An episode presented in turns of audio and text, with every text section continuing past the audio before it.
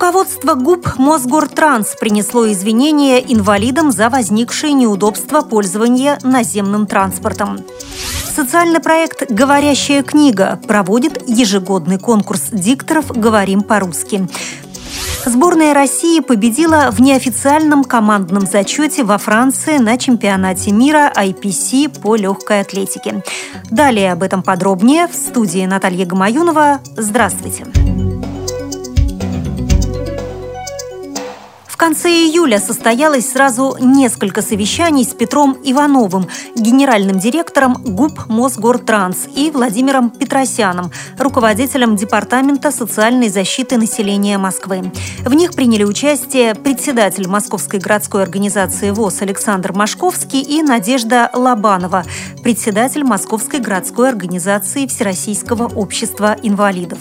На совещаниях обсуждались проблемы, возникшие с введением семиминутной задержки для сопровождающего инвалида первой группы на наземном транспорте. Руководство ГУП «Мосгортранс» принесло извинения инвалидам за возникшие неудобства пользования транспортом. На прошедших совещаниях обсуждены пути решения данной проблемы.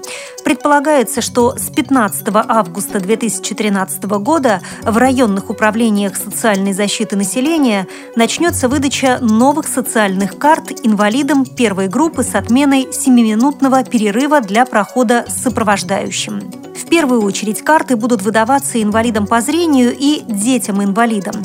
В настоящее время всем водителям наземного транспорта дано указание пропускать инвалидов с сопровождением во вторую дверь, сообщается на официальном сайте Московской городской организации ВОЗ. С 25 августа по 20 сентября в Рыбинске социальный проект для инвалидов по зрению «Говорящая книга» проводит ежегодный конкурс дикторов «Говорим по-русски». Конкурс направлен на поиск людей, которые могли бы сотрудничать с библиотекой для слепых Рыбинска.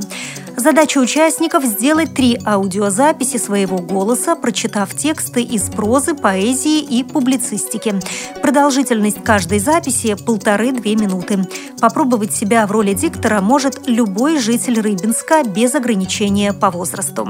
Качестве жюри выступят сотрудники Департамента социальной защиты, Управления культуры, библиотекари и журналисты.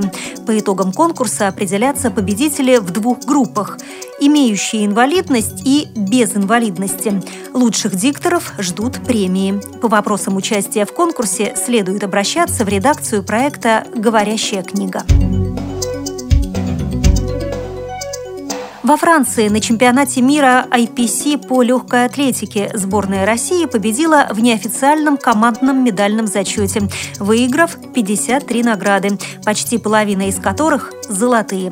Атлеты состязались в течение 9 дней. По оценкам организаторов, этот турнир стал самым крупным в истории по количеству спортсменов, стран-участниц и разыгрываемых медалей. Четыре золотых медали принес сборной России 25-летний бегун Евгений Швецов. В своих видах традиционно выиграл два золота 39-летний капитан сборной России, четырехкратный паралимпийский чемпион Алексей Ашапатов. Подтвердили свое лидерство Никита Прохоров, выигравший два золота, Артем Арефьев, Николь Радомакина, Владимир Свиридов, Гоча Хугаев, Евгения Трушникова и Софья Аксем. Весомый вклад в копилку золотых медалей сборной России внесли незрячие спортсмены Анна Сорокина, Елена Паутова и Марта Прокофьева.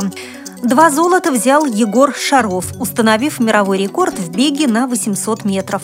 Мария Богачева победила в толкании ядра с мировым рекордом. Трехкратная паралимпийская чемпионка Лондона Маргарита Гончарова столкнулась с серьезной конкуренцией в беге, но выиграла золото в прыжках в длину. В активе россиян 26 золотых, 16 серебряных и 11 бронзовых медалей. Занявшие второе место американцы завоевали 52 награды награды. 17 золотых, 18 серебряных и 17 бронзовых медалей. Сборная команды Китая завоевала лишь 27 медалей. Поздравляем наших атлетов с удачным выступлением. При подготовке выпуска использованы материалы информационных агентств и интернет-сайтов. Мы будем рады рассказать о новостях жизни незрячих и слабовидящих людей в вашем регионе. Пишите нам по адресу новости собака ру. Всего доброго и до встречи!